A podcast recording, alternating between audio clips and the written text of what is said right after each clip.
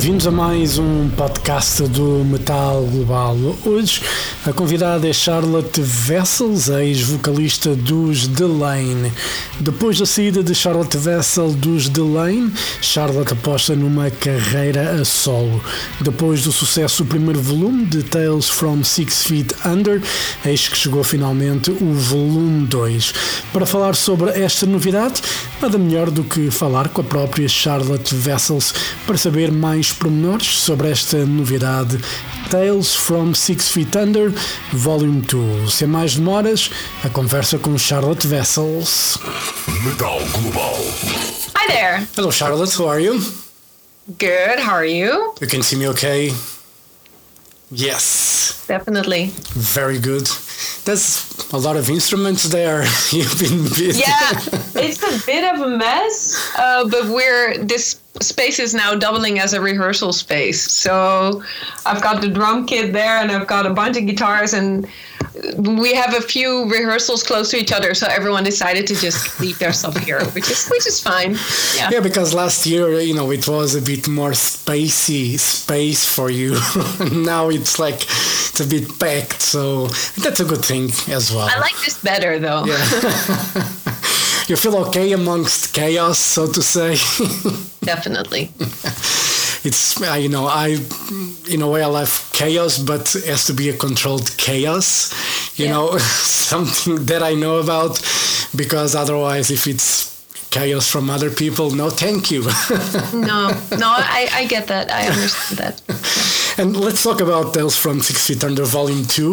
Obviously, when you talked last year, it was the first year that um, you used Patreon, you know, as a platform as a platform to create your own music, and you had a compromise with uh, your Patreons that uh, you would make a music a month. Uh, that still continues. How are you feeling for this adventure so far? You know, this creative process for you. I mean, it's uh, it's been amazing. It's been very fruitful. Like uh, the second album in two years is coming out now, so uh, that is really great. Um, I've gotten a lot of. Um, uh, like I'm really happy with the community and the sense of community that's still there at the at the Patreon. That is something that kind of gives me uh, continued motivation. Um, I am starting to wonder whether I can finish, like actually finish, like full productions every month. Like it's getting it's getting a bit hard now, also because you know I'm returning to live as well. So maybe at one point I'll go to like something where, like the last two songs of the month, for example, they were they were finished but it was like maybe if i ever put this out in the future i will still change some things. So those are like the little the little shifts and changes which are happening now which is fine i guess. Um, i haven't had any complaints yet. And i talk about it like especially during i do like monthly hangouts with patrons and that's where i usually sit down and just start talking a lot and people respond to it. And usually people respond to it um, Yeah. Positively so And uh, you know, one of the advantages of you doing this, it's um, you can explore whatever musical avenues you want. Yes. You know, you're not stuck in a band environment when everyone, you know, as a saying, this is something that you can control. How, how, did you feel that you've grown as an artist, as a musician, as a songwriter during these couple of years doing this? I think so. I think um, on a couple of levels. Uh, and I, I think I think mainly like something that I've never done before. I, I I've I was uh, I was writing before uh, within Delain, but I, I've never done like the production side of things, and I also haven't been like arranging for every single instrument as as much as I, I'm doing now. Um, so especially like the production side of it is uh, very new to me, and I've learned a lot there. Like the only thing, like for for Delain, the only thing I used to do was I, I recorded quite some of my vocals. Like I did record some of my own vocals at home, so that was like I was barely good enough to do that. Um, so that that I think is the biggest uh, shift. Um, so in that sense, yeah, I've also been experimenting a lot, like vocally um, to see what what I can do and what I cannot do. Um, so there's been a lot of there's been a lot of room for experimentation and. Uh, but not too much because I did finish a song every month. you know, one of the things about this this record it's the diversity, just like the previous one. You know, I think there's a bit of everything for everyone, in the in, in the sense that it's not straight up heavy metal or symphonic metal or whatever rock anything. You know there's there seems to be like a bit a sense of world music in what you're doing at the moment more than just you know the heavy side of things that i appreciate but i enjoy that world music sense that you bring is either with the vocals or with instrumentation as well? And uh, you know I enjoy that a lot. Uh, do you sense that, you know, as well? That, you know, because people were used to listen to you with Delain, and Delain was, you know, this symphonic, you know, yeah. heavy metal band. But um, as the reactions to that, these experimentations that you're doing have been like positive in that sense that people are enjoying it. Um, well. Um, no, I, I, yes, I have gotten very, uh, very positive responses, and the fact that I can even do this is because there is like a core group that uh, are supporting this and making this possible. So for that, for that like main group of people, yeah, the, the responses have been very positive. As for the more casual listeners, I've definitely gotten a lot of like, what the fuck is this responses to the songs that were not symphonic metal, and then when I put out like one more symphonic track, like a few weeks, months back, like Human to Ruin, it was. Uh, a lot of people were like, "Hey, hey, oh, okay, there we are again." like, um, so I mean, and this is not a bad thing or yeah. critiquing people on their, you know, uh, on their tastes because tastes are just that. You yeah. know, you can like one thing and not like another. That's fine. Um, but I definitely didn't make like the easy or commercially viable decision by thinking like I'm going to do all of these things. That was that was an emotional and creative yeah. decision and not necessarily a very commercially smart one. But, well, you know, I, I, I, don't know, but yeah, well, I, I don't know when it comes to numbers and sales and, you know, plays, whatever. You know, I'm not aware of any of that. You know, I'm still very old school when it comes to consuming music. Even though I have Apple Music, you know, I still buy records. I got yeah. LPs on the floor because I have no, you know, space in the house to put them anymore. So they're, you know, on the floor. But, um, you know, I think it's important for an artist to experiment. Yeah. and to see what he's able to do. And I think fans should be a bit open minded when it comes to that. You know, obviously we don't expect them everyone to enjoy, you know, when people just go astray from what they're used to, you know. Yeah. But I I enjoy that you explore a different side of you, and like on Phantom Touch, you know, it's one of the songs that, you know, I was like, you know, this is great stuff. You know, this is a great song. And I want to know what's the inspiration behind it because it's such, you know, such a great song that I need to know what was going through your head when you wrote this track. I was uh, I was very nervous when I wrote the track. I mean, the track is basically about, like in the first verse when it says like, um, um, it feels like the world could t- cut the ground beneath my feet if I don't hold my breath. That was very that's very much the core of what the song is about. Like you feel like I'm doing okay, but at any moment something could happen that completely takes away the foundation beneath me. And that was that was the um, uh, that was kind of the the lyrical and emotional like for me it always starts with like the the the feeling that i yeah. kind of want to communicate and then um um and then um you know it i f- filled it in to be like super super doomy. Uh, the, the the guitar melody was based off this kind of um, uh, sample thingy that i then metalized and i thought oh my god this needs like a, uh, this needs like an organ you know this needs to be slow and heavy and uh, yeah um,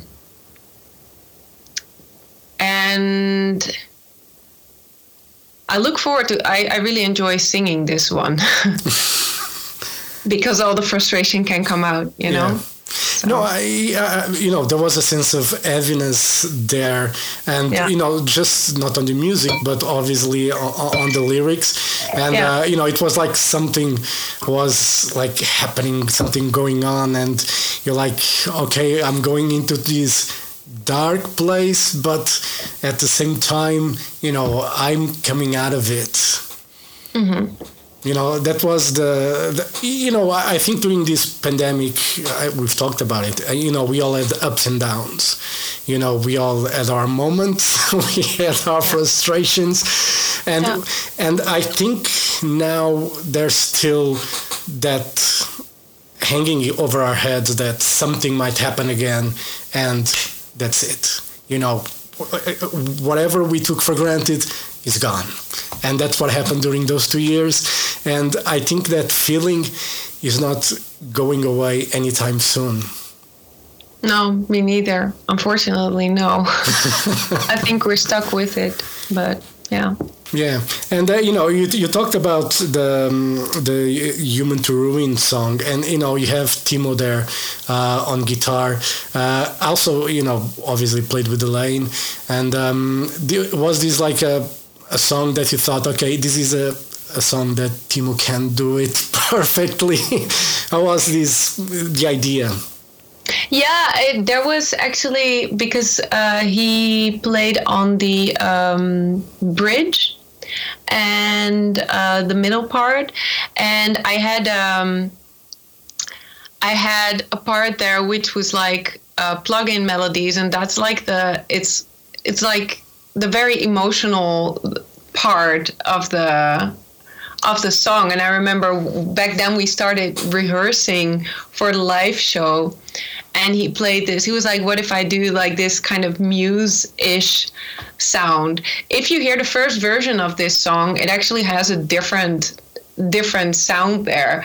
But then I heard that and I was like, I'm going to change this for the album because this is this is what it should be. So he he adjusted he adjusted those parts and um, I really like where it is now. Like it feels more uh, more special and more more personal and more uh, unique in a way. Um, so um, so yeah.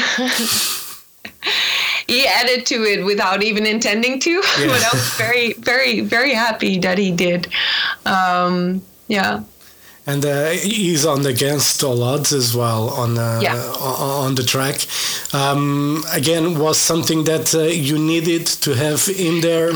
That was one where where I kind of knew straight away um, because also this one I I thought it's probably going to be a very minimal song, and it is. It is just acoustic guitar vocals, and then, you know, there are some bells and synthesizers and strings, but they're all pretty dosed and like in the back of the arrangements. So I thought if this is going to be just acoustic guitar, like I have great acoustic guitar plugins, they're beautiful. And, you know, most people wouldn't say that it's a plugin yeah. and not a person. But I felt like for an, an entire song that is so kind of intimate, uh, it's, it's, it's not going to cut it. And, and, um, and Timo most definitely is because I'm convinced that, that Timo can play anything in the world uh, beautifully. So um, yeah, that was one where where straight from the beginning I was like, uh, I hope that Timo can play this. and wants to play this, can play this. I'm not worried about, but wants to play this. Yeah. and uh, you know, when you're writing, you know, when you have this pressure in a way to, to write the songs where did you try to get inspiration from? It's uh, normally a day-to-day thing, uh, like when you watch something on TV. What's normally behind the inspiration, or when you're playing a melody, you know, suddenly a lyric pops up?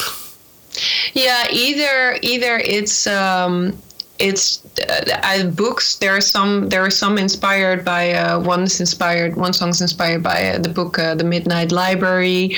One is inspired by this nineteenth century. Like actually, Phantom Touch. What I did there because this is a trick that I often do.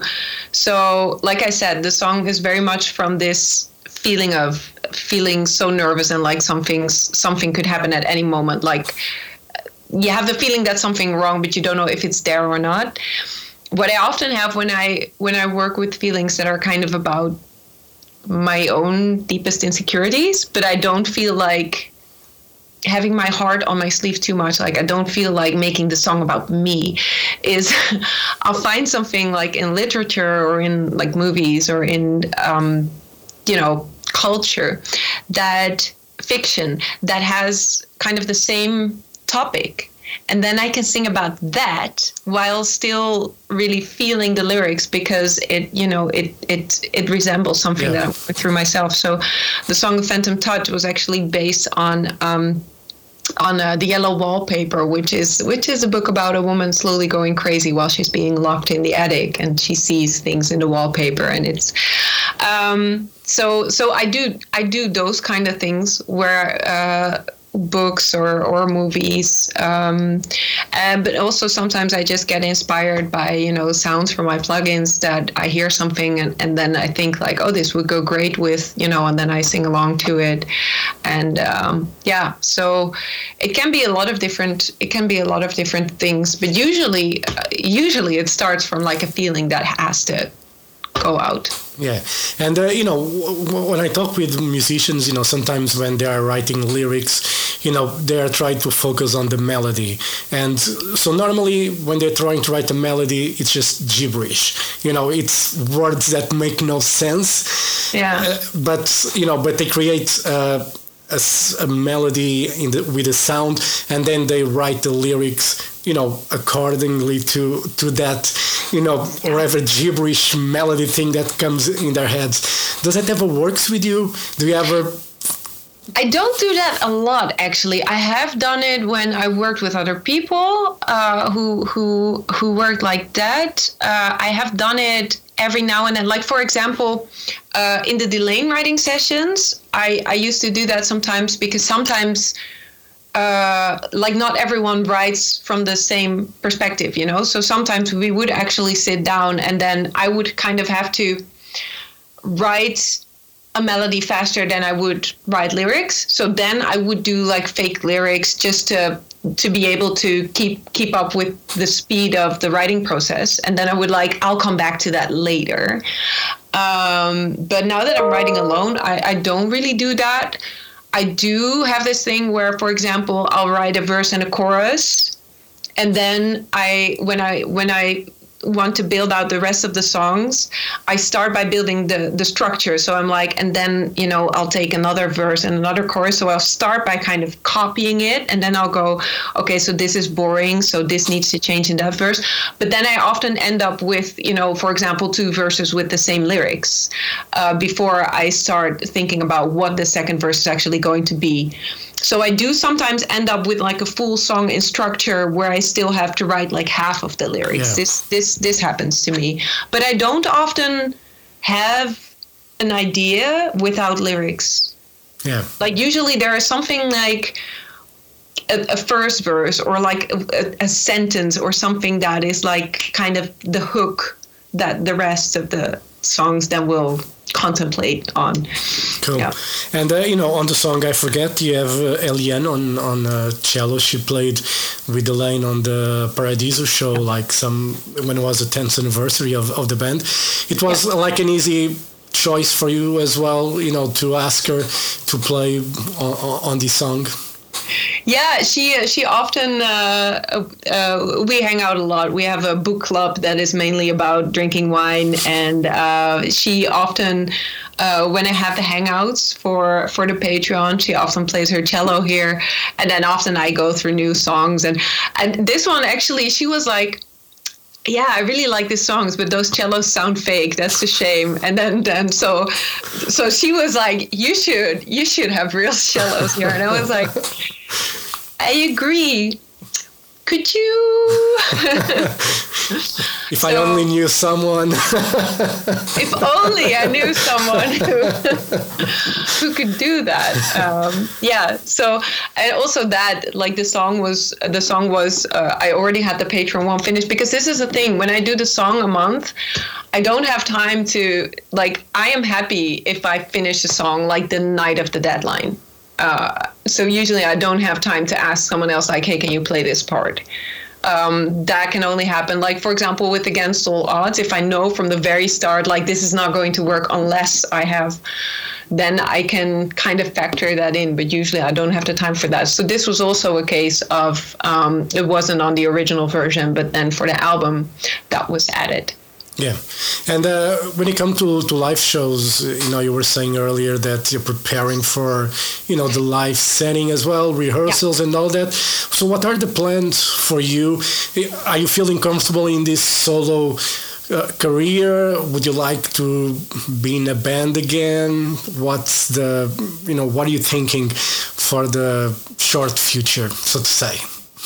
Well, for the short future, I'm definitely uh, happy in the solo career, and there are still things that I want to do. Like I want to do, like I want to do this show, and I want to do, I, I maybe want to do more shows as well, uh, because it's a shame if you do all this work for just one show, you know.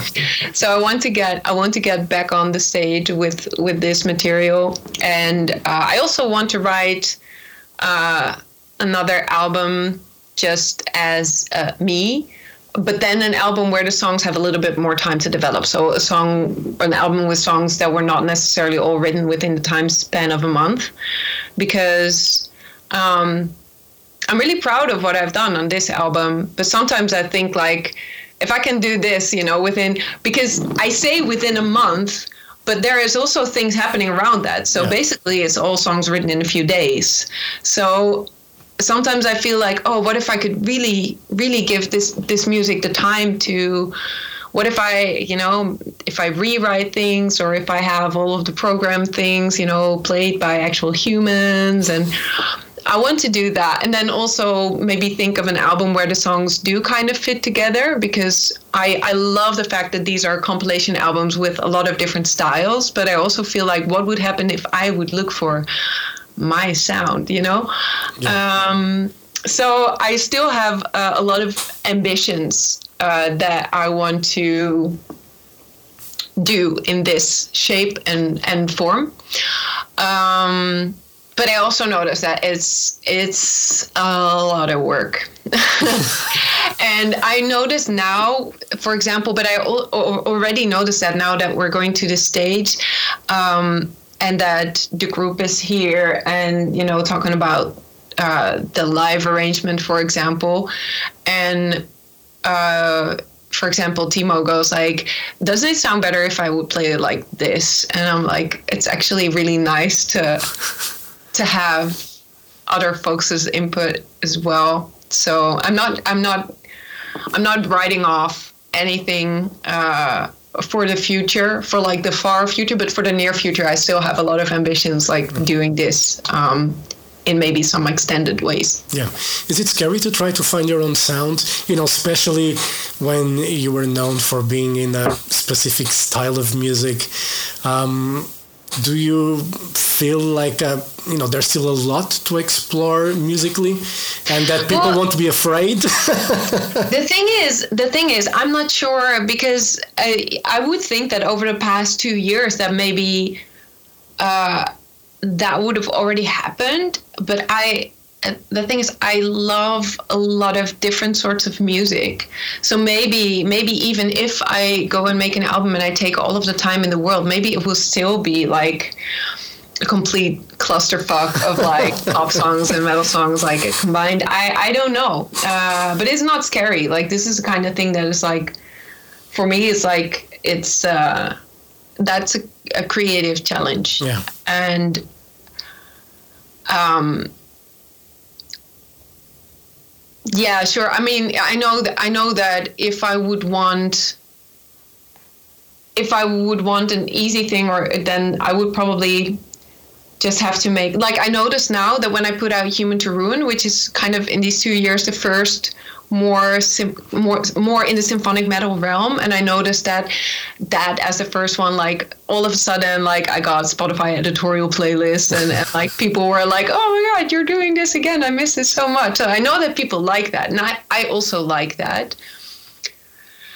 Um, so i know that if i i i could just do that you know but i i like the sense of um, exploration of seeing like yeah but like i said i have no idea where it's going to end yeah. up because i i love the symphonic metal stuff but i also i also love the electronic stuff and um, who knows what is going to be the thing yeah. And I also think, I also think because this is the thing about the internet, you know, this is what you don't have. Like at the Patreon, everyone's kind of like, oh, I like this song more than this, but it's always nice and respectful and stuff.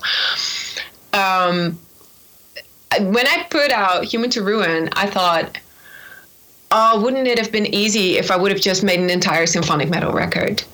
But I bet you that the people who post negative things now, if I would have done that, then they probably would have been, oh, she's just trying to copy like her old work. So I think yeah. some people will always find something negative to say. So you cannot do it. You'll never, you'll never, people. You'll, you know? you'll never win with those no, people. No, no, you'll, no.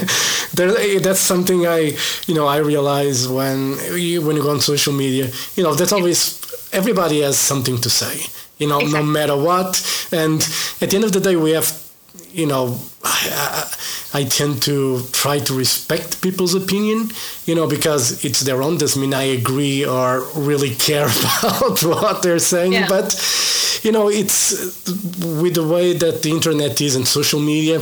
You know, every now everyone has a platform to say what they think, and you know, we just have to learn to deal with it. Switch off, yeah. you know, once in a while.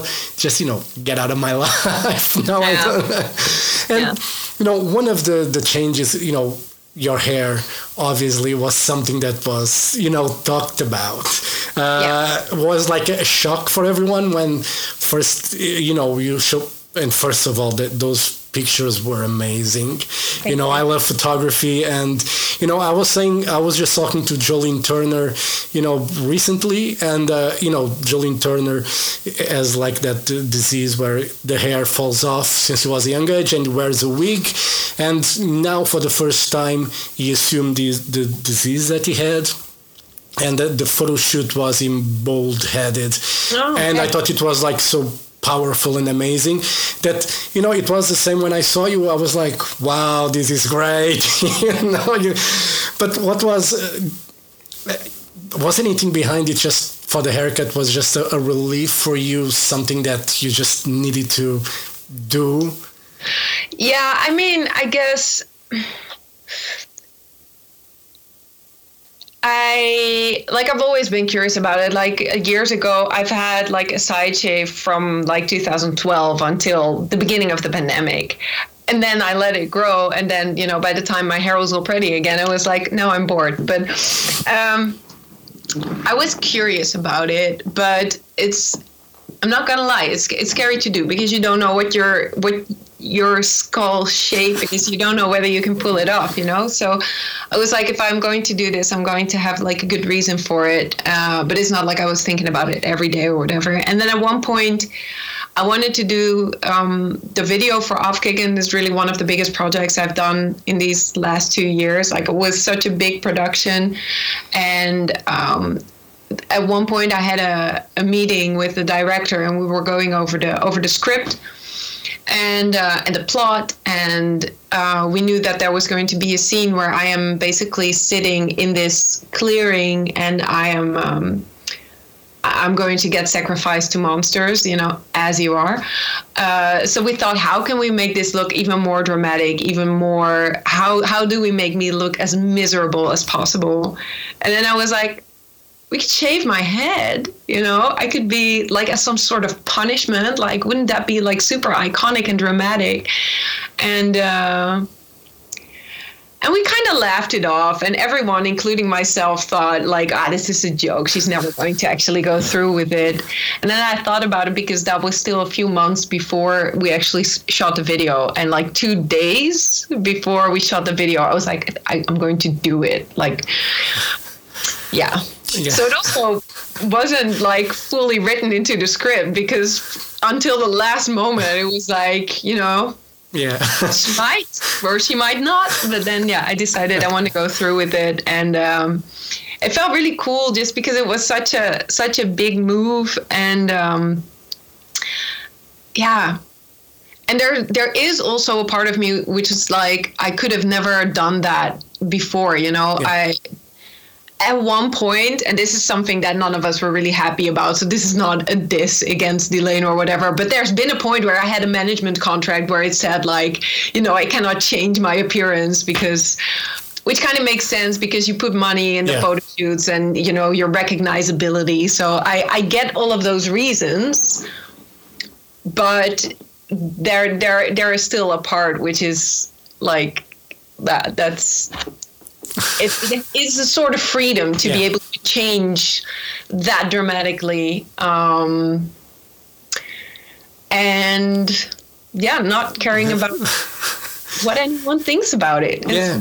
Cool. I think that's great. You know, I remember when I was like 18 or 19, I had long hair, you know, like I have now anyway. And, uh, you know, I just woke up one day and I was like, you know, I'm going to have an haircut.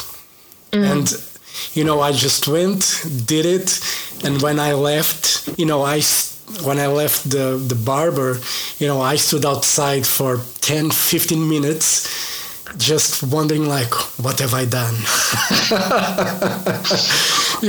I, was... I definitely had a little moment like that as well. Uh, but actually the worst part about it for me was the fact that i i didn't want to show the public that I had done that until the release of the video. But the release of the video took so much. It took so much longer than I expected to get it done. Uh, so I have been wearing wigs for for months. Like we shot the video in february and the release was in may.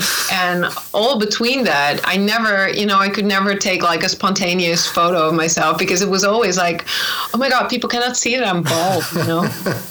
It was it was good for my uh for my uh social media addiction. Yeah. Because you know there is no taking pictures for the gram I had to be prepared and wear a wig. So yeah, you know, I, and during the pandemic, I decided to let the hair grow, and now you know I let you know it's been like almost three years because oh, I was that grew fast. Yeah, it, it grew. My hair grows ridiculous fast, and uh, you know we were in March 2020. I was going to the barber and it was the day that everything closed and i was like oh okay i'll wait a couple months I thought for, yeah.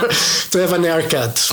You know, I haven't gone in since. Well, your hair looks great. Congrats on getting the length back.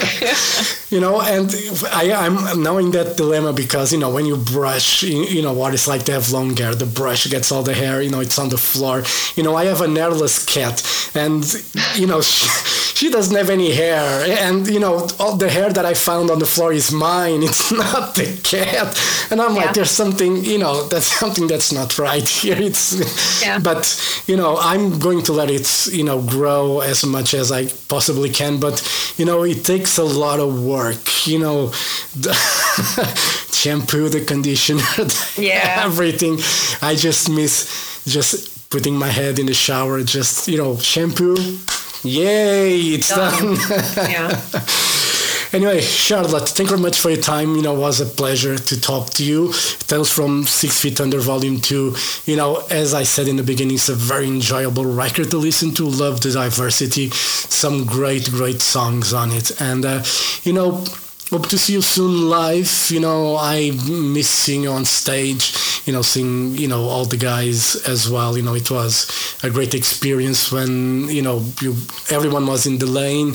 You know, I remember when we talked at Bloodstock.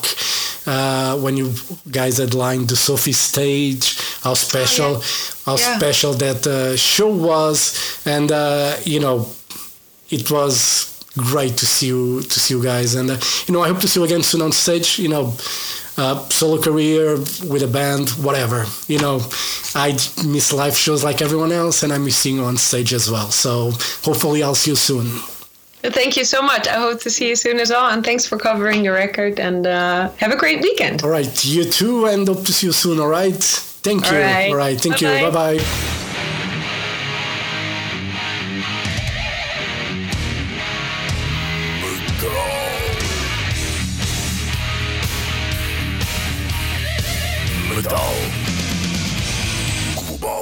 Metal Global foi a conversa com Charlotte Vessels para contar um pouco mais sobre a novidade de Tales from Six Feet Under Volume 2. É um novo trabalho a solo da ex-vocalista dos The Lane. E assim chegamos ao final deste podcast. Dúvidas ou sugestões? Podem enviar e-mail para jorge.botas.rtp.pt. Podem me seguir no Twitter e Instagram em Mountain King e podem fazer like na página de Facebook do Metal Global. Também podem seguir o Metal Global Podcast, em Apple Podcasts e no Spotify. E pronto, eu volto no próximo podcast. Forte abraço. Children of the night, you will live through the centuries to come, as I have lived. Good night.